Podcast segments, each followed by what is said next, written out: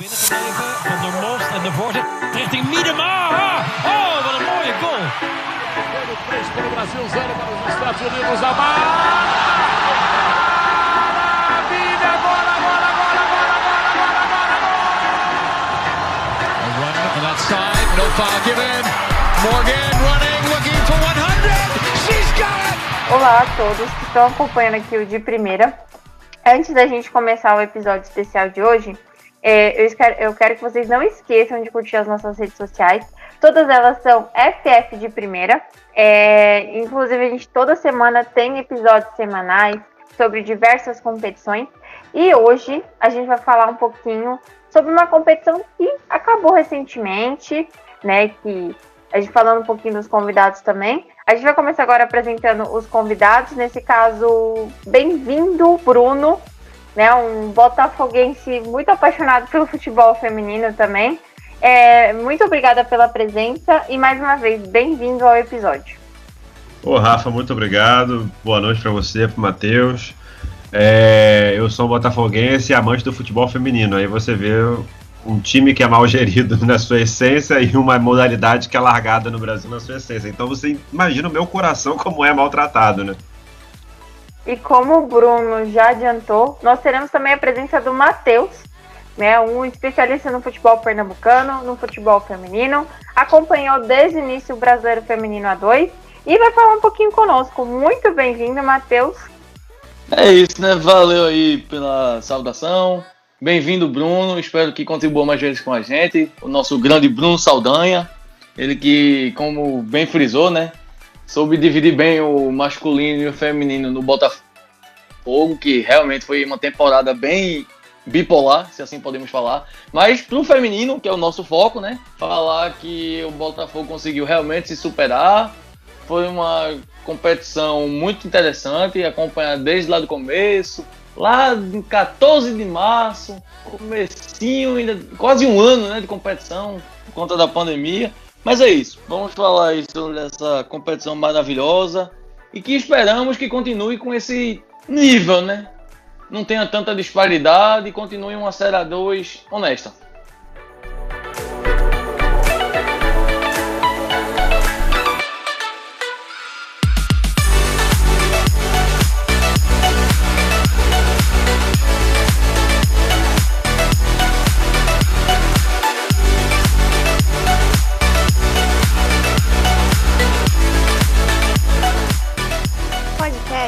Primeira.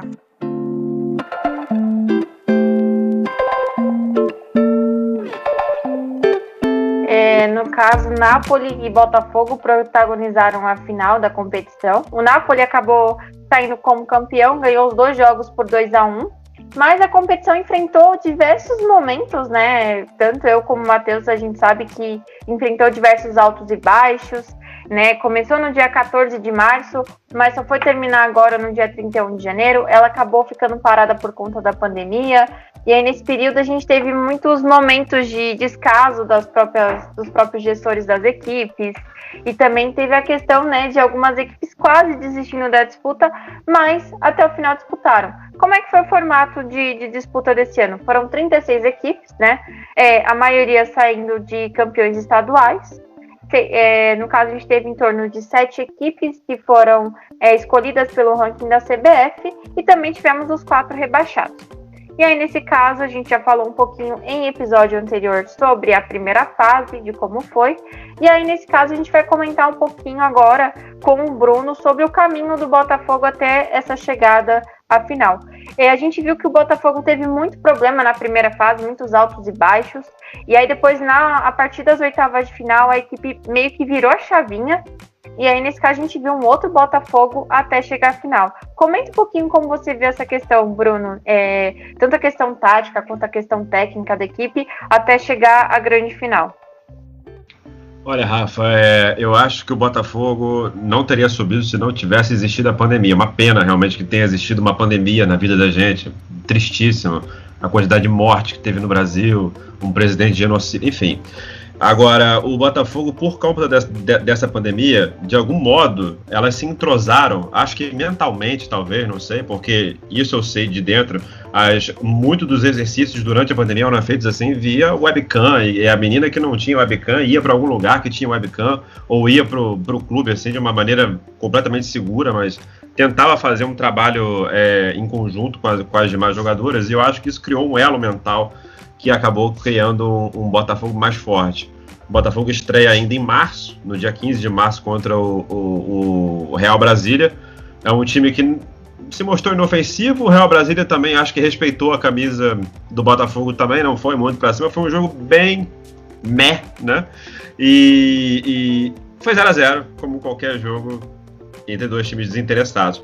E aí o Botafogo volta da pandemia dia 20 Acho que é 25 de outubro que o Botafogo volta, agora eu esqueci, mas acho que é 25 de outubro volta contra o Goiás e volta fazendo 4 a 1 e, e aí o Botafogo começa a se mostrar para o campeonato. Depois pega o Vasco, ganha de 2 a 0 Aí começa a ter, foi o que você falou, dos altos e baixos da primeira fase perde um jogo meio improvável para o Atlético Mineiro. O Atlético Mineiro até então tinha feito um gol na, na série A, A2. O Botafogo toma dois gols do Atlético Mineiro no mesmo jogo.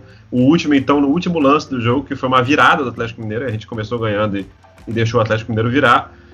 E aí acontece, é, a gente estava falando um pouquinho antes nos bastidores, né? É, acontece o jogo que para mim foi onde o Botafogo decidiu se ele ia ser um time medíocre ou se ele ia ser um time que ia brigar por uma, alguma coisa. Foi o jogo contra o Vila Nova em que o Botafogo chega a tomar 3 a 1 e pela combinação de resultados o Botafogo fica em quarto lugar. E aí eu acho que alguém berrou no, no, no, no canto do campo falando assim, gente, estamos em quarto lugar, a classificação mais mole do mundo e a gente está em quarto lugar. E aí o Botafogo dá uma louca lá, em 15 minutos faz 3 gols, vira para 4 a 3 e aí eu acho que aquele time ali se uniu. Os vídeos que saíram depois nas redes sociais do, do, do clube eram vídeos assim, tipo, de. Tipo, foram, fomos campeões, né? Fomos campeões. É, da primeira fase, vamos dizer assim, mas fomos campeões. E aí realmente foi um negócio ali que extravasou e que acho que tirou qualquer pressão assim para o Botafogo naquela competição. Acho que, eu, acho que eu consegui resumir mais ou menos bem o que, que foi esse altos e baixos da primeira fase. E também nós tivemos né, o, o outro finalista que foi o Napoli. É, Matheus, o Napoli fez uma primeira campanha que a gente pode dizer praticamente perfeita, né? Foram 15 pontos de 15 possíveis, 100%, 100 de aproveitamento, mas aí chegou na segunda fase, já começou a ter aquelas questões de empate, né? Inclusive, você, se você for pegar né, o resultado do Napoli, em 13 jogos foram quatro empates. E todos esses empates foram conquistados é, na, é, durante essa fase final. Como é que você avalia essa questão do desempenho do, do Napoli durante a competição? É, como você pontuou, né? Foi uma primeira fase bem impecável. Tudo bem que pegou um grupo que também não era tão difícil assim, considerando o que a gente já esperava do Napoli. Foi uma primeira fase muito boa. A questão é que quando chegou para a segunda fase, pegou um adversário até complicado, né? Logo nas oitavas de final, pegou uma, uma situação bem complicada, mas ainda assim prevaleceu, conseguiu superar as adversidades, que foi o Real Ariquemes, né? Que foi uma grata surpresa também lá da primeira fase, o time lá de Rondônia. Foi bem surpreendente, realmente. Mas, assim, o Napoli despachou essa surpresa aí logo no caminho. E desde foi invicto, né? Foi um time que terminou invicto, é uma coisa que a gente tem que pontuar que foi um time que a gente viu que teve certa, teve muita solidez, tanto defensiva como ofensiva. Era um time que sabia se postar dentro de campo, mostrou para quem estava disputando aquela competição, né? Mostrou que não estava à toa. Tanto que, como eu pontuei, né? A parte defensiva foi bem sólida. Pouco cedeu finalização para os adversários, mesmo que, mesmo que tenha tomado dois gols, né? Na, nos dois jogos da final, juntos. Mas o setor ofensivo prevaleceu. Mostrou que, além de ter uma boa defesa, também tinha um bom ataque. Capitaneado lá por Soraya, que é, como você já falou aí de mim, é minha conterrânea, surgiu por aqui, né? Jogou por Náutico e por Esporte. É uma grande jogadora, mostrou isso aí na final, confirmou todo esse bom momento que ela vive. Até a própria Malu, né, que fez dois gols lá na final, era uma, foi uma jogadora que conseguiu ter destaque. E também tem Aninha, que era ali um pilar ali no meio campo do ataque, foi uma jogadora fundamental e que fez o Napoli chegar onde chegou. Não apenas no título em si, lógico, mas por fazer essa campanha bem positiva até chegar à finalíssima. É, agora a gente vai falar um pouquinho dos dois jogos da final, né? A gente sabe que o Napoli saiu como o campeão, né? Mais um time de Santa Catarina chegando à final. É, na, na, no Brasileiro Feminino, nós tivemos a chegada do Kinderman, que a gente pode dizer que é um co-irmão do Napoli, porque é o mesmo presidente, é a mesma estrutura praticamente para as duas equipes, e a gente viu esse Napoli chegando. É, tanto para você, Bruno, quanto para o Matheus, como é que vocês avaliaram essa final, né? Tanto pelo lado vencedor, que foi o Napoli, quanto também pelo Botafogo, né? Pensando no fator também que é, no caso, eu cheguei a fazer as transmissões dos jogos, os comentários, e eu percebi que muitos botafoguenses acabaram ficando um pouquinho irritados, né? Até compreendo esse lado de ter ficado um pouquinho irritado, porque a, a equipe ia acabar perdendo depois de ter chegado na final, mas assim, a gente tem que pensar no fator de que a equipe saiu como perdedora, mas a equipe fez um bom caminho para chegar nessa final. Então, assim, depois de todos os altos e baixos da equipe conseguir chegar na final e até o final lutar para tentar ganhar esse título, é, como é que vocês avaliam essa situação das duas equipes, tanto o Botafogo quanto o Napoli? Olha, Rafa, é, o Botafogo ele caiu numa armadilha na final. É, ele não tinha pego no, no, na competição ainda uma defesa tão sólida como a do Napoli, tão sedimentada como a do Napoli. Uh, tem uma frase, se eu não me engano, do Alex Ferguson, que ele fala que ataques bons ganham jogos e, e defesas boas ganham campeonatos. O Napoli é a defesa boa que ganha campeonato. Porque eu, o, o, a irritação do Botafoguense não era porque perdeu, é porque não conseguia jogar e a gente ficava irritado de não, de não ver o Botafogo jogar. A gente via no, nos jogos o Botafogo um time com toque de bola, que, que chegava mais, mais no ataque. Por exemplo, o Bahia na semifinal é um time que incomodou, incomodou o Botafogo, mas ofensivamente. Defensivamente, o Botafogo conseguia chegar, conseguia botar o seu ataque ali como é, uma dominância. O Botafogo não conseguia dominar o Napoli. Então, assim, essa tranca que a técnica do Napoli fez Cara, é tipo fenomenal, sinceramente, assim, eu, eu tô muito interessado em saber como é que vai ser o desempenho do Napoli na, na, na Série A1 e muito feliz ainda que a estreia do Napoli seja logo contra o Corinthians. Acho que vai ser um jogo bastante interessante, viu? Porque é um time muito bem, muito sólido, é um time que ainda vai se reforçar. Então, assim, eu acho que dá caldo, viu? Dá caldo. Eu acho que eu, eu, eu não, eu não colocaria hoje, se alguém falasse, ó, você tem que apostar todo o dinheiro da sua vida né, é, é, nessa questão. Eu não colocaria o Napoli como um candidato para cair de volta, por exemplo, não. É, é mais ou menos por aí mesmo, Bruno. Realmente, o Napoli conseguiu se sobressair nesse aspecto defensivo, né? Eu estava até confirmando aqui a questão dos gols sofridos. Por incrível que pareça, dos quatro que subiram, né, que foi Napoli, Bahia, Botafogo e Real Brasília, o Real Brasília foi quem teve a melhor defesa. Só tomou três gols o campeonato inteiro. O Napoli, dos quatro, ficou em terceiro. Ou seja, o Bahia ainda teve melhor defesa. Mas é como a gente falou, né? O ataque também soube ganhar os jogos. E o ataque foi o mais positivo dos que subiram. Foi, inclusive, o segundo mais positivo da competição. Só perdeu para o 3B, que terminou com 33. E o 3B, assim, caiu nas oitavas de final, caiu ainda lá no começo da competição, né? Fez uma primeira fase impecável, mas chegou nas, logo na, nas oitavas e acabou caindo fora. Então, assim, foi um time consistente. Foi um Napoli que, como o Rafa bem pontuou, é outro time de Santa Catarina. Mas não é apenas outro time de Santa Catarina, é outro time de caçador. Ou seja, é outra cidade, é uma cidade em específico que conseguiu se sobressair na competição. Tá, tudo bem, tem a ligação junto com o Kinderman. Mas, gente, se um time com. O Kinderman tava se dando bem na Série 1, tava na final. E o Napoli tava conseguindo dar uma certa estabilidade na Série 2. Então Sim. mostra que os times são independentes. Né? Mostra que os times conseguem saber ter essa independência entre eles. Então, assim, na Série 1, o Napoli a gente pode apostar muita coisa por conta disso. Que ele conseguiu ficar indiferente ao Kinderman. E assim, não tem a parceria, né? Não tem uma parceria para dar um outro suporte, por exemplo. Pode até ter. Posso, posso estar um pouco equivocado, um pouco desinformado, mas pelo que eu andei apurando aí, pode ainda ter uma parceria, mas que seria parceria não pro Kinder, não pro Napoli em si, mas por conta do clube que vai fazer a parceria. O, o outro clube estaria sendo beneficiado com o futebol do Napoli. Então, assim, viu que o Napoli é algo a ser, uma, a ser apostado. Quanto ao Botafogo, uma coisa que eu quero pontuar do Botafogo em si é bem interessante. O Botafogo chegou quebrando realmente vários paradigmas. Ninguém esperava que o Botafogo fosse se classificar da maneira que se classificou, lógico. Mas chegou nesse, nessa fase final, aí pegou logo de cara, nas oitavas de final, um Foz Cataratas. Cataratas. Uhum. Isso.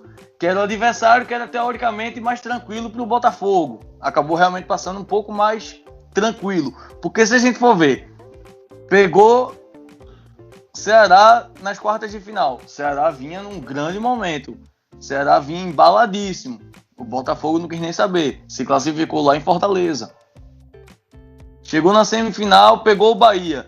Bahia que estava bem consistente. Tá, perdeu o Gadu justamente para quando fosse enfrentar o Botafogo, numa fase importante. Mas o Botafogo foi lá, reverteu onde? No Rio de Janeiro, em Salvador. Uhum. Ou seja, o Botafogo teve essa superação. E realmente, como você disse, caiu numa armadilha na final. Porque quando ele jogou a ida, fez, tomou só o 2 a 1 todo mundo esperava na A, mas no Rio de Janeiro, se o Botafogo está conseguindo reverter os jogos fora de casa, por que em casa, que agora ele vai ter a chance de se consagrar, ele não consegue fazer algo digno? Até conseguiu. O problema é que o Napoli realmente foi uma armadilha no caminho do Botafogo.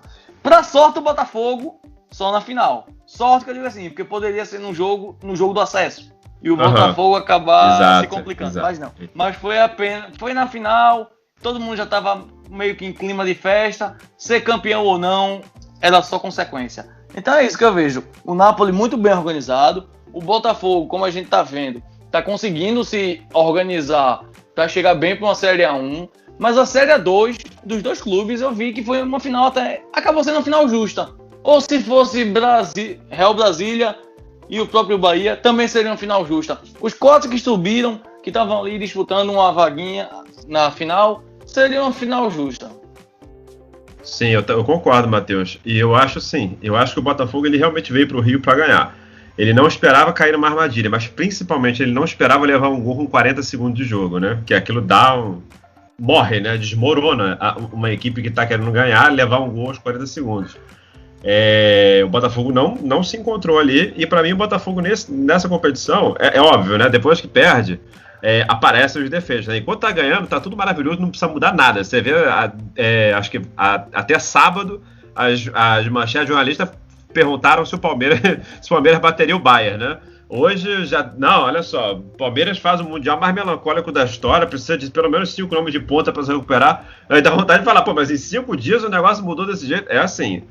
É, Botafogo, quando perde a, essa final, você começa a enxergar coisas como o elenco é curto, agora não mais, que agora para um começar a contratar mais gente. Mas para essa, pra, essa dois que disputou, o elenco era curto. Você tem uma noção, contra o Bahia, é, voltaram de lesão duas jogadoras que não jogavam há sei lá quanto tempo e que tiveram que voltar às pressas porque tinha cinco jogadores com Covid. Aí é, é um time fisicamente deixa a desejar. Você vê é, a Amanda, por exemplo, é, é, ela pessoalmente me disse que ela, é, é, ela jogou com dores, com, dores os últimos três jogos da, da, da, Série A2. Quer dizer, a volta contra o Bahia e, o, e, e, os dois da final. Jogou com dores. O Botafogo, o Botafogo é um time que faz muita falta. Não à toa, o Botafogo é um time que lidera a estatística de cartão amarelo da, da, da A2. O Botafogo meteu 35 amarelos e o segundo lugar foi o Real Brasília e o Napoli, os dois com 22. Então, o Botafogo ele tem 13 amarelos, quase o dobro de se bobear de, de, de, de amarelos do que os segundo colocados. A jogadora mais amarelada do Botafogo também, que foi a própria Amanda. Então, assim, é óbvio que a derrota ela faz transparecer alguns defeitos e que eu acho que talvez seja até um trufo Botafogo para a série, série 1, viu? Porque é uma, é uma coisa que expôs o que precisa e aí eles vão atrás. Realmente, né? Quando você, mesmo você conquistando o acesso, mesmo você jogando bem, até o próprio Napoli, né? mesmo sendo campeão, a gente nota que precisa realmente enxergar esses defeitos, que não são, na verdade, defeitos, né? São erros que todo mundo está sujeito. O próprio Corinthians aí, campeão na Série 1, também tem seus erros Sim. e com certeza vão ser corrigidos para essa próxima temporada, né? Que está para chegar. Uma temporada que realmente agora promete muito, né? Promete ser uma temporada muito boa de se acompanhar, tanto na Série 1 como na Série 2. Até porque a Série 2, os times que conquistam a vaga né, para a Série 2 vêm de campeonatos estaduais.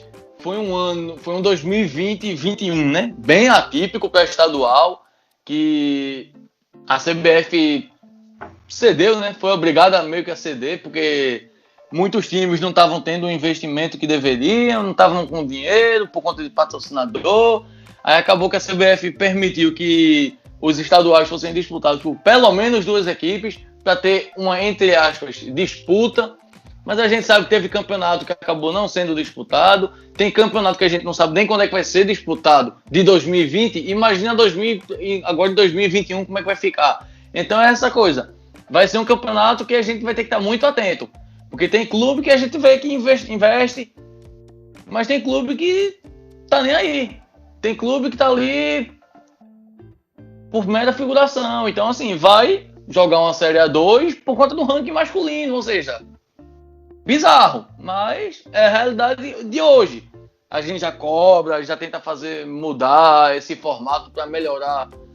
Querendo ou não, a competição, né? Dar uma melhor. Porque é aquela coisa, tá? Vai ter um time de camisa. Mas, gente, a gente não quer um time de camisa disputando um campeonato. Quer um time estruturado. Um, é um time estruturado. Porque, por exemplo, se a gente pegar quem subiu da Série A1 para a Série A2, tá, o Bahia, apesar de ser um time de camisa, ele soube estruturar o departamento de futebol feminino. O Botafogo, apesar também de ser um time de camisa, soube estruturar o departamento de futebol feminino. Mas Napoli não tem o um masculino. Real Brasília até tem o um masculino, mas o Real Brasília ele valorizou mais, acho que ficou mais conhecido pelo feminino. Exato. Pelo menos na minha visão, eu vi mais pessoas falando do Real Brasília feminino do que o masculino. E se a gente for ver os outros times por aí, muitos, muitos. O próprio Kinderman, né? Que é bem mais conhecido pelo futebol feminino do que masculino ou qualquer outro esporte. Uhum. Ou qualquer outra modalidade. Mas é isso ter o time de camisa é importante, mas ele tem que estar ali por mérito dele. Ele não tem que estar ali, ah, mas ah, tem uns que vão entrar por parceria. Também não concordo, tanto que só foi prorrogado até esse ano, por conta Sim. da situação atípica de pandemia. Mas, gente, um time que recebe mais de um milhão de cota, ele não pode pegar esse, sei lá, pelo menos um milhão e destinar ao feminino? Ele não pode estruturar o departamento? Claro que pode. Pode. Claro que pode, gente. Só é ver, só é ver quem subiu, só é ver quem disputa só o feminino. Times como Lusaka, que não tá nem numa Série 2 da vida, mas que tem boa formação. Mas é isso, a gente tem que esperar uma Série 2 com esses times. Sim. Os times que estão querendo valorizar o feminino. Para cada vez mais todo mundo abrir o olho e perceber, não, a gente tem que investir no futebol feminino. Tá Exato. Tá dando retorno. Porque você vê, por exemplo, na Série A1 agora, os dois últimos times que caíram foram, foram dois times de camisa, que é Vitória e Ponte Preta, fazendo duas campanhas pífias. Pois é, o Vitória principalmente, né? Principalmente. Vitória principalmente, que veio de uma Série A1 estável de 2019, estava até estável na Série A1, estava até com um timezinho organizado. O problema é que entrou um presidente que não deu atenção ao feminino, não quis dar atenção, quis colocar em segundo plano, assim como, assim como também o esporte passou, outros times também estão passando por esse Sim. mesmo drama, que é o caso da Ponte Preta também, estão aí fazendo pouco caso do time feminino, até porque não tem a obrigação de ter, enfim, são várias, são várias situações, inúmeras variáveis, enfim, não tem muito nem o que falar. Se eu for falar mais destilando meu ódio por quem tá me dando esse, essa desvalorização. Eu acho que eu vou passar a noite todinha e não vou deixar mais Rafa falar. Vá, Rafa, pode falar. A gente tá aqui para um bate-papo, então podem acrescentar tudo que vocês acham e até acrescentando uma coisa que eu, Matheus e alguns poucos veículos que acompanharam a, a competição e até mesmo aqui no bastidor é, eu e os meninos até concordaram com isso, sobre essa questão mesmo de desvalorização da CBF por parte da competição. Né? A gente não teve uma mídia é, cobrindo a competição, eu acho que isso fez toda a diferença, porque assim, a CBF ela não sabe valorizar as competições é, que possui no futebol feminino. Isso foi muito claro com a A2. A gente via diversas transmissões que tiveram falhas, os jogos travaram, ou você teve que pegar algumas partes dos jogos porque eles acabaram não acompanhando tudo. Então, assim, o que vocês esperam dessa A2 de 2021? Né, é, com essa questão de a gente teve uma flexibilização da, das federações por parte da CBF com o feminino. E se vocês veem alguma equipe que, que tem um certo favoritismo para a 2 de 2021? Olha, Rafa, eu, eu sinceramente, eu na série A1, ah, desculpa, na série A2 de, de 2020, eu fiquei muito chateado com um confronto que teve na nas oitavas, logo foi Ceará com o Sport. Que eu falei, puxa, como eu queria ver esses dois disputando uma vaga. Porque o esporte é um clube que está desvalorizando o futebol feminino, mas é um time que não adianta, você acaba torcendo para que vá lá para cima e tal, que consiga. E o Ceará é um, é um é time forte, né? É, bem organizado e tal.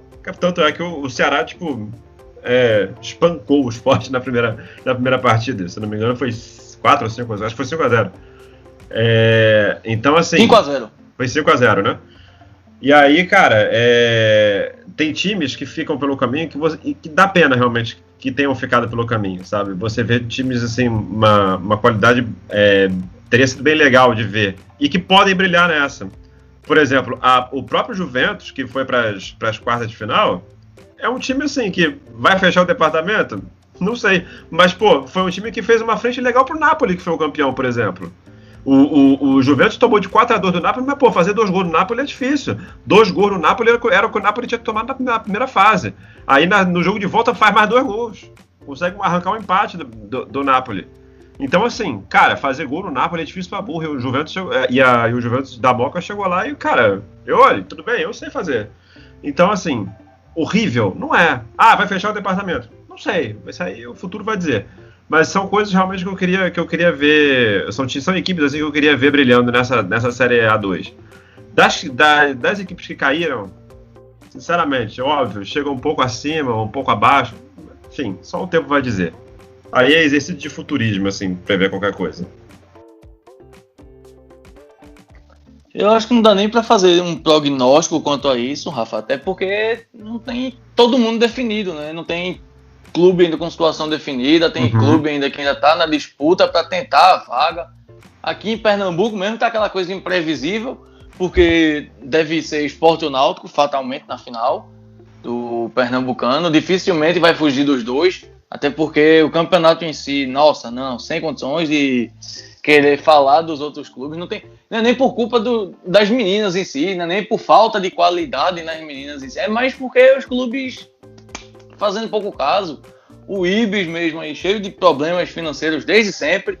No masculino já tem problema, então imaginem no feminino como é que não é. Enfim, já dá para ter uma noção.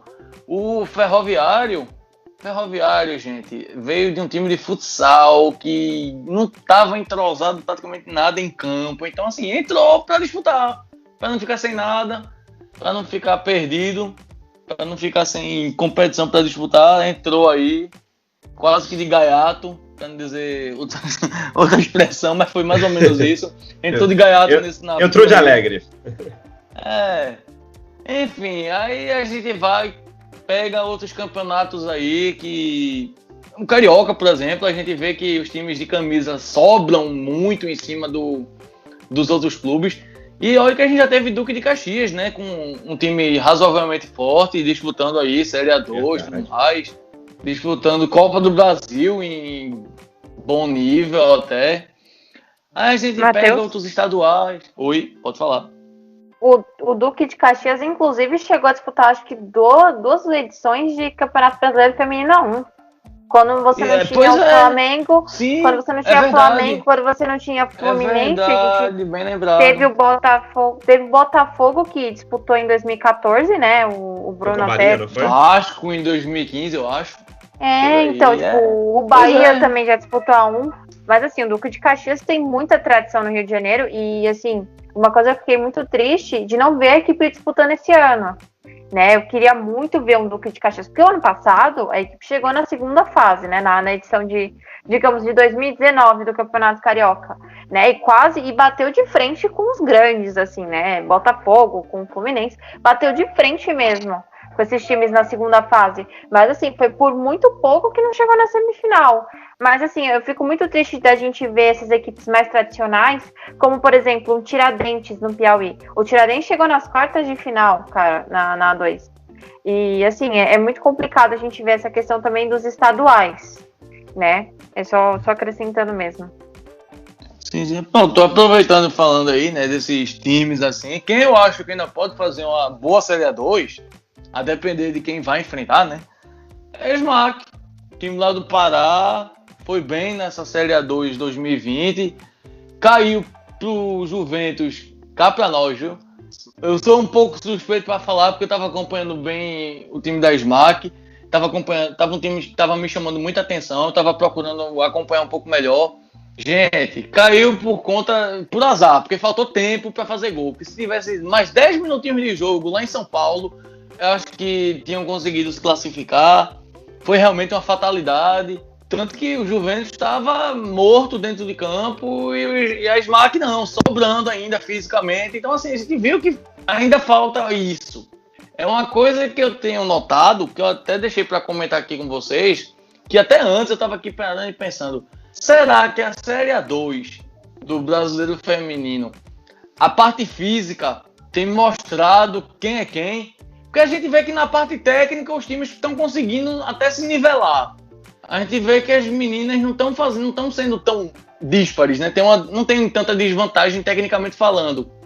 Mas a gente vê que a parte física para alguns clubes está pesando muito. Na Série A1 até tem a parte técnica se sobressaindo, que a gente vê alguns times conseguindo realmente jogar melhor que outros. Mas na Série A2 não, eu não estou vendo um time melhor que o outro. Eu estou vendo a parte física realmente sendo melhor. Não sei se vocês concordam. Eu concordo muito, eu concordo demais com isso aí. Eu, eu concordo demais com isso aí. É só você ver é, aquela estatística que eu dei do Botafogo ter mais amarelo, justamente porque o Botafogo está um pouco mais abaixo físico do que, do que os outros. Porque o Botafogo tem que parar a jogada com falta, entendeu? É justamente por isso. A gente fala, e, e eu, e o Thiago, a gente conversa muito sobre isso. O Thiago, assim, pô, mas o Botafogo quer, quer abrir um asilo, cara, porque né, agora é que tá começando a contratar garota. Vai pra essa série 1, porra, era jogador de 32, 38, 30. Eu, ele chegava pra mim, pô, o Botafogo é um asilo, cara. Aí eu chegava lá pro pessoal do Botafogo, falava isso, eles, não, mas a gente tem um preparador físico que bota essas meninas voando. Beleza, você bota essas meninas voando, mas não pelos 90 minutos, entendeu? É, é, é, é, o, é o, que eu, o, o que eu falei pra vocês, que, que, o, que a Amanda era, é, era a jogadora com mais amarelo na A2, mas não é só a Amanda, porque em segundo lugar, empatado com a Luana do Napoli, com quatro amarelos, tem a PP a, a, e a Karen. Ou seja, das quatro mais amareladas, o Botafogo tem três. Justamente porque, porque não consegue. E isso, se você for ver, as três no mesmo setor. Que é aquela PP, PP um, pouco, um pouco mais adiantada pro lado da Karen, a Karen e a Amanda. Então, assim, a, aquele setor ali se reveza para bater, para parar a jogada e tal. Até me, até me espanta que a Adriele não esteja nesse meio. Mas, por exemplo, isso que você falou da, do físico é muito interessante, porque o Botafogo é sim, ou pelo menos foi, foi nessa Série A2, um pouco abaixo dos demais. Por isso levava tanto cartão. Entendeu? Eita. É, até falando sobre essa questão né, de físico, foi o que realmente fez com que o, o Napoli vencesse a competição também. A gente via como o Botafogo, né? Óbvio que o Botafogo chegou no início, a gente via que a equipe queria ganhar, mas acabou, acabou nesse caso se perdendo muito por essa questão do, do fôlego do Napoli. Mas assim, eu acho que essa questão física fez muita diferença, né? E principalmente a partir das oitavas de final, no qual a gente não teve essa questão de, de torneios, digamos, mais regionais, né? Porque na primeira fase a gente ainda via que eram times de estados mais próximos, né? Não, a CBF mesmo quis fazer essa questão de ser um torneio um pouco mais regional na primeira fase. Agora na segunda fase, né, na parte das oitavas, a gente vê, por exemplo, a Juventus, aqui, o Juventus aqui de São Paulo indo para o Pará, o Napoli indo para Rondônia. Então acho que essa questão também de, de ter jogos em estados diferentes, né? Eu acho que fez toda a diferença. Por exemplo, o Napoli que está acostumado a jogar num clima um pouco mais frio, veio aqui para o Rio de Janeiro naquele calor de 34 graus no domingo né? Que, que, fez toda a diferença e as, e as jogadoras ficaram bem cansadas, né? A gente vê que, principalmente a partir dos 30 minutos do primeiro tempo, as duas equipes ficaram bem cansadas, assim, né? A gente vê que o ritmo caiu um pouco da partida. Então, acho que o que fez a diferença para o Napoli conseguir chegar foi essa questão mesmo do físico. Isso fez toda a diferença para todas as equipes que conseguiram chegar na, na fase final mesmo. E até falando um pouquinho da, dos quatro, das quatro equipes que subiram, né? Nesse caso, quem subiu para a Série A1? O Botafogo, Bahia, Real Brasília e Nápoles. É, nesse caso, qual é a avaliação para vocês das quatro equipes que subiram? Vocês acham que essas equipes vão conseguir equilibrar um pouco mais o campeonato do, do feminino A1? Ou vocês acham que essas equipes, algumas vezes, podem acabar surpreendendo, algumas vocês acreditam que vai, nesse caso, se manter para cair? Ou vocês acreditam que essas equipes vão conseguir, nesse caso, brigar e até mesmo brigar por uma vaga de G8? Você perguntou se as equipes conseguiriam equilibrar o campeonato, isso, certo? Isso. Definitivamente. Definitivamente. Tranquilamente, para mim, são quatro equipes mais organizadas do que as quatro que caíram. Para começar a conversa disso aí. É, o Real Brasília, as pessoas, as pessoas meio que tratam, eu não sei porquê, o Real Brasília como um patinho feio, assim, dos que subiram. É, eu peguei um vídeo velho do Botafogo se preparando para Série A, para Série A2 lá em março, antes de enfrentar o Real Brasília. Eu tinha uma entrevista do Glaucio na Botafogo TV, isso aí, tá na Botafogo TV, quem quiser aí ver. O Glaucio Carvalho, técnico do Botafogo, falando o seguinte: o Real Brasília é equipe para chegar para se classificar para a Série A1. Chegou lá, não chegou? O Napoli, não preciso nem falar, já teceu litros de, de. Tecer litros é bom, né? Porque a pessoa faz quatro anos de comunicação para falar que a pessoa tece litros. É muito bom. É... E o, o, o Bahia é uma equipe formidável. É uma equipe formidável. Uma equipe assim que não desiste. Mas é engraçado o Bahia, porque o Bahia parece que ele precisa tomar gol para ascender. E, e eu não estou falando só do jogo do Botafogo, não. É, o Botafogo ele, ele fazia o gol e o Bahia acendia. Nos outros jogos a mesma coisa, o, Bahia tomava um gol, acendia. É um negócio incrível, eu acho que é um negócio que mexe com, os, com o brilho delas. Eu acho que elas precisam tomar um gol. E eu, eu, já tô preocupado que a estreia do Botafogo na, na Série 1 é contra o Bahia. Então eu já tô um pouquinho preocupado. É, é mais ou menos isso aí mesmo, né? Realmente por aí. Agora esse terceiro leitos aí, pode ter certeza. Vai viralizar com o povo tirando onda com você. Mas enfim, falando do que Falando agora do que realmente importa, né? Falando aí de quem pode dar um equilíbrio, quem vai poder surpreender, enfim. O Bahia é um time que eu ainda tô com um pouco de pé atrás para essa campanha agora para a Série A1. Até porque o time se está se desfazendo um pouco, né? Não vi ainda tanta reformulação no Bahia, não vi uma reformulação tão à altura como tá, como considerando quem perdeu. O Real Brasília realmente é um time bastante surpreendente. Chegou aí com méritos, óbvio, mas que está sabendo se reforçar para uma Série 1. Tá pelo menos fazer uma campanha ali. Feito o São José fez. Pegou a Gadu, até né? o próprio Cruzeiro. Isso, levou a própria Gadu, né? Que foi artilheira aí da competição. Uhum. Mas é isso. É um time que vai. Que eu preciso ver também, que a gente também precisa considerar, a parte de entrosamento, né? Até porque o time conseguiu se reformular bem conseguiu fazer boas contratações. Mas a gente sabe que é bom pro que tinha numa Série A2. E a gente sabe que é aquela coisa. Série A2 é uma coisa, Série A1 é outra. A gente tira também como parâmetro até o próprio masculino. Não é comparando, não, gente. É porque a gente vê também no masculino. Quem joga a segunda divisão com, com o mesmo elenco na primeira, pode dar certo? Pode, quando tiver bem entrosado tudo mais. Mas a tendência é o quê? De voltar para a segunda. Uhum. A tendência é de queda. Então a gente está vendo que o Real Brasília está fazendo diferente. Ele está sabendo requalificar o elenco. Botafogo precisa nem dizer.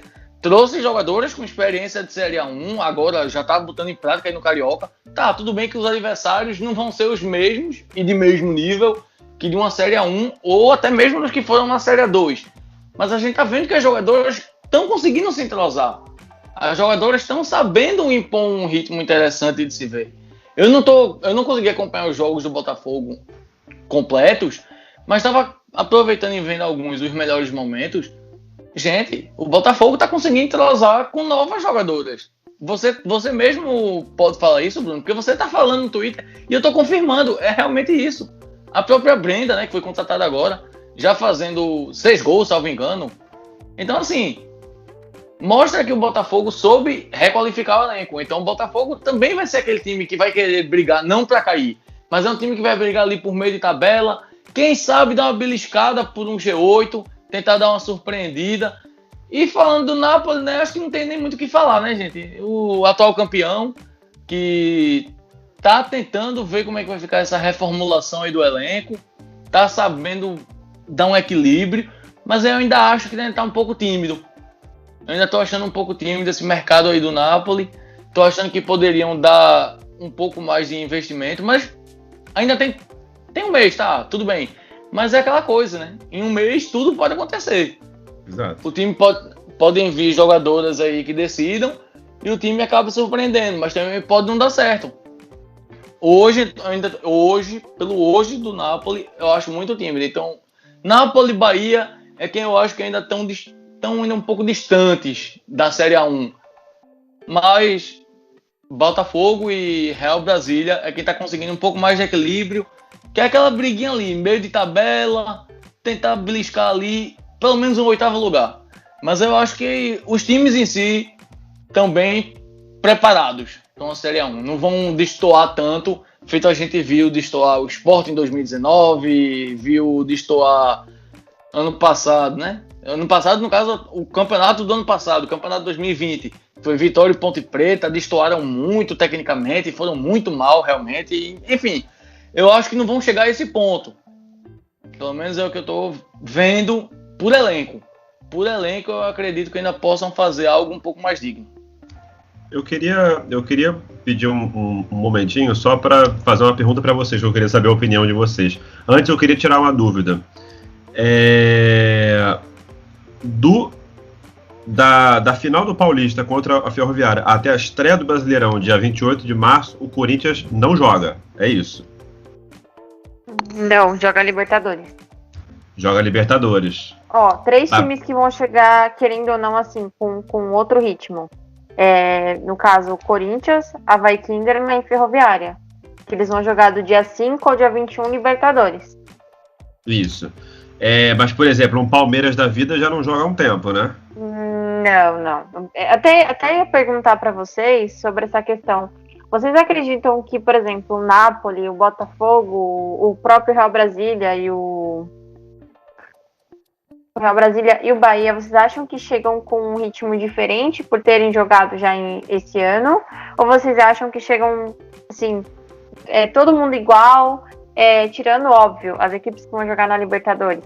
Mas essas equipes que subiram, vocês acham que já chega com um ritmo diferenciado por ter jogado a dois no início do ano?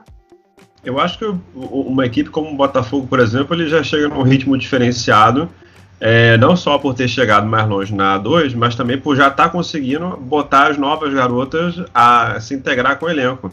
Porque elas não estão se integrando, por exemplo, com o time titular ainda, mas elas já estão se integrando com os jogadores reservas. E os jogadores reservas estão dando, tão, tão- dando, tão dando liga com elas.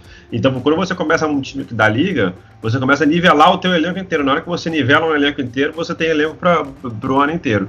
Eu tô muito interessado, outro, outro jogo que eu tô muito interessado é Botafogo e Palmeiras, porque é logo no começo do campeonato, salvo engano, quarta rodada. E é no Rio de Janeiro. Palmeiras vai estar um tempo assim, sei lá, quarta rodada o, Palmeiras já, já tá no ritmo? Não sei. Botafogo eu sei que vai estar. Então, assim, ah, mas a qualidade do Palmeiras é muito maior. É, é muito maior. Mas é um jogo que fisicamente equilibra. Aí a gente vai ver. Será que a A1, o físico vai ser tão importante como foi na A2? Não sei. Isso a gente vai, isso é, é, é o que a gente vai ver. Agora, eu acho que as equipes que jogam antes do Brasileirão vão, vão chegar com outra rotação é, ali do motor, sim. Eu acho que vai ser bem interessante de ver isso, assim, de analisar isso. Acredito eu que o ritmo não vai ser tão diferente. Até porque um mês que os times aí estão voltando, né? Tem quase, já, vão, já vai fazer basicamente um mês que o Botafogo né, titular, né? Entre aspas, titular vai estar tá parado, ou talvez dois meses. Depende também de quando o Botafogo vai querer voltar a jogar, a treinar. Vai também determinar isso. Mas tem time que, por exemplo, tá quatro meses sem jogar. Eu acredito que isso não vai fazer tanta diferença. Acho que o que vai fazer mais a diferença é por conta mais pro Botafogo, por estar tá jogando agora do Carioca, ter aí esse treino, né? Que, querendo ou não, o jogo aí tá servindo também para treino, até porque as novas atletas aí, como a gente já pontuou, né? A Brenda, outros jogadores que chegaram já do Botafogo a Série A1 já estão imprimindo um ritmo bem legal para nesse no Carioca, por mais que o nível dos adversários seja um pouco diferente. Então é isso. Eu acho que o Botafogo é que ainda pode chegar um pouco mais à frente, um pouco mais à frente desses times que, que ascenderam. Já os outros, não vejo com tanta parte física pesando a favor. Como eu disse, né? Estão sem outros jogos para disputar, vão voltar já para direto para a competição. Talvez esses que vão disputar a, a Libertadores possam pegar um ritmo bem legal para a Série A1. Mas é aquela coisa, o Botafogo também tá jogando. O Botafogo tá jogando, gente. Então, pode ser que seja realmente o laboratório. É, o Carioca de, de 2000, do ano passado, né? Já foi, já foi um laboratório para o Botafogo. O Botafogo ele, ele ressignificou, né? Usando um termo aí de Lumina Aleluia, ressignificou aí a, a, a, a, disputa do Carioca como um laboratório realmente para separar o joio do trigo, né? Não, não querendo assim, né? Chamar as meninas de joio ou de trigo, mas enfim. É, mas separar realmente o que ia levar para frente e o que não ia levar. Como é que vocês avaliam até o momento a questão do mercado da bola, né? A gente vê que tem duas equipes que se reforçaram muito bem. No caso, Botafogo, né, que até o final da. Até o início da competição vai anunciar é, nove atletas para o elenco, de acordo com a, com a reportagem do Globo Esporte. E o Real Brasília, né, que já anunciaram bons nomes. Inclusive, um deles foi a Gadu, né, que foi a artilheira do, do Brasileiro Feminino A2 do, pelo Bahia, e agora chega para reforçar o Real Brasília. Como é que vocês avaliam a chegada? Como é que vocês avaliam que esses atletas vão contribuir para o restante da temporada de agora, né, o início da temporada de 2021? É, o Botafogo já botou as novas jogadoras para jogar no Carioca junto com as, com as jogadoras de reservas, né? É, o Botafogo ele conseguiu uma sombra para Rubi, porque, queiram ou não, a Maiara do Ceará é uma grande goleira. É, e a Rubi precisa de uma, de, de uma sombra. Ela tem. Ela, Botafogo tinha boas goleiras também como reserva, mas a gente precisa de uma, precisa de uma goleira de nome para dar, um, dar um susto na Rubi. Para não ter mais falha, para não ter mais é, inconstância nas, na, nas atuações e tal. Em relação ao restante do elenco, o Botafogo rejuvenesceu, que é muito importante, né? É, era um time muito envelhecido, era um time que, assim, a, a parte física pegou no final. Se tivesse um time mais jovem ali no final, talvez tivesse conquistado o A2, por estar mais inteiro. Mas é um time realmente para a temporada. O Botafogo está montando um time para a temporada. O Botafogo entendeu que precisa de um time longo, de um elenco completo. Não dá para ter cobertor curto na Série A1, não. Porque cobertor curto na Série A1 vai pagar. Quem tiver cobertor curto na Série A1 vai pagar. Eu falei, o Napoli não é, não, não é time de cair. Eu não botaria o Napoli como candidato a cair. Mas se não se mexer, vai ficar com cobertor curto e vai acabar se ferrando por causa disso. A mesma coisa o. Perdão. A mesma coisa o, o Bahia. Entendeu? O Bahia precisa começar a se movimentar também. Real Brasília foi um que já viu isso aí, foi até o Matheus falou, ó, Real Brasília está se reforçando bem. Então, assim, é, não vai achando que o Botafogo é o surpreendente que subiu da A2, que o Real Brasília é o patinho feio, e achando que vocês são bambambam, não, porque, assim, se não se reforçar, vai cair. E assim, a gente não quer que caia porque são dois trabalhos excelentes para ir em Nápoles. Mas se não, não se mexer, vai ficar feio.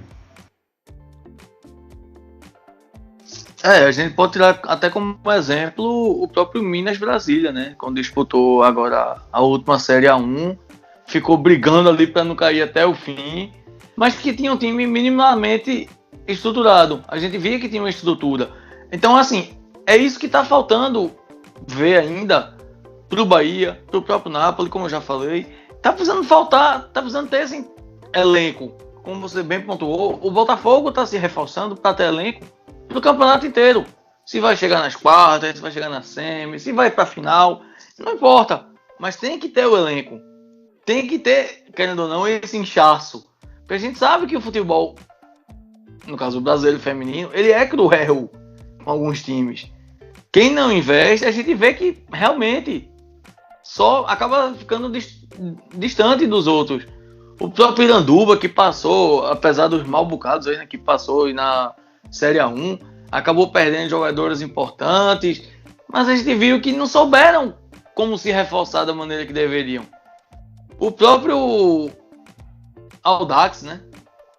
Investiu muito mais na, no time, na base do que contratou realmente. Tá, tudo bem, a pandemia afetou logo de cara muitos clubes por aí, muitos times. Mas para 2021, a realidade já está sendo outra. Então, assim, tem que realmente reforçar.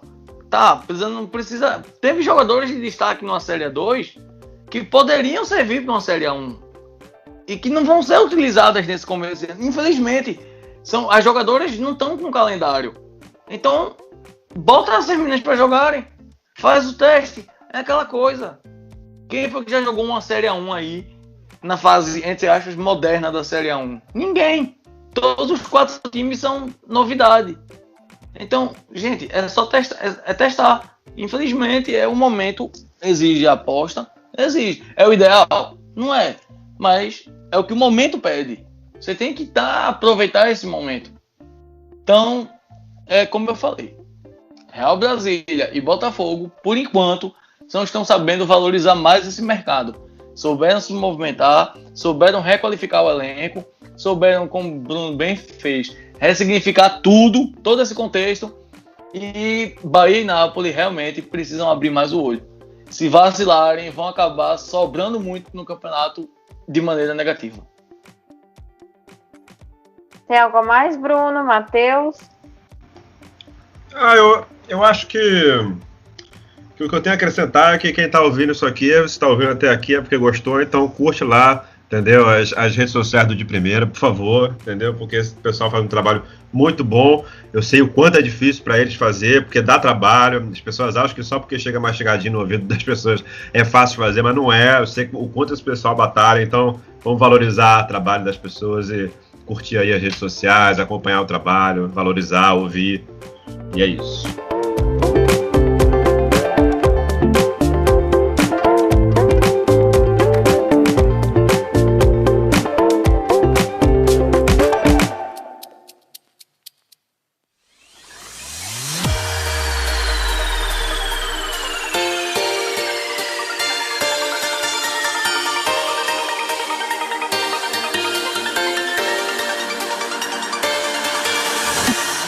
Então, nesse caso, com esse recado do, do Bruno, nós vamos encerrando esse episódio é, do De Primeira.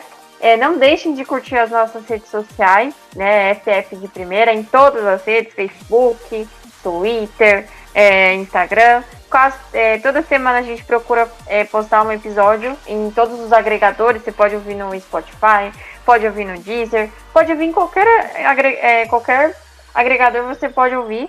E agora a gente vai com o último recado. É, primeiro, muito obrigada por participar desse episódio, Bruno. É, deixe seu recado final. Meu recado final é: deixa eu vestir aqui a minha carapuça clubista. Segura o fogão, que o fogão esse A1 vai, vai longe, hein? Vai longe. Deixa eu sonhar, deixa eu sonhar. É, Matheus, mais uma vez, muito obrigada pela participação no episódio. Deixe seu último recado antes da gente encerrar. É, agradecer, né? E como Bruno bem pontuou, se você chegou até aqui, é porque realmente você está valorizando aí nosso trabalho. É, gente, é um trabalho muito árduo, é muito complicado, tem coisas que, assim, futebol feminino, que pra gente conseguir informar já é complicado, então a gente tenta descomplicar ao máximo máximo. Tem competições que a gente para e pensa, que a gente fica, meu Deus, como é que a gente tá conseguindo achar informação disso, de tão escondido tava. Essa é a informação. Esse é o propósito. Pegar aquela informação escondida e. E o de primeiro tá fazendo isso sensacionalmente. É porque eu faço parte da casa, já me convidaram já para contribuir com isso, mas assim, é o que todo mundo percebe. E uma coisa que eu valorizo, inclusive recentemente que foi postado o episódio, foi sobre uma promessa que tem no futebol de mal, que foi até com o grande Vitor Hugo. Eu até fico conversando com ele. Cara, tem tanta coisa escondida do futebol feminino que se conseguisse divulgar e conseguisse ter o alcance que a gente quer, cara, o futebol feminino seria maior, maior do que já está se tornando. Então é isso. Continuem dando valor ao nosso trabalho, porque assim, é suado, viu, gente? É muito suado. E se vocês estão dando audiência, é a prova que esse suor, esse esforço, tá valendo a pena. Assim como os meninos já falaram, é, e falando mais uma vez, para quem chegou até aqui, muito obrigada. E mais uma vez, não esqueçam de curtir as nossas redes sociais e não esqueçam de, de ouvir os episódios nos agregadores. É, eu sou a Rafaela e eu apresentei o de primeira de hoje. Até mais!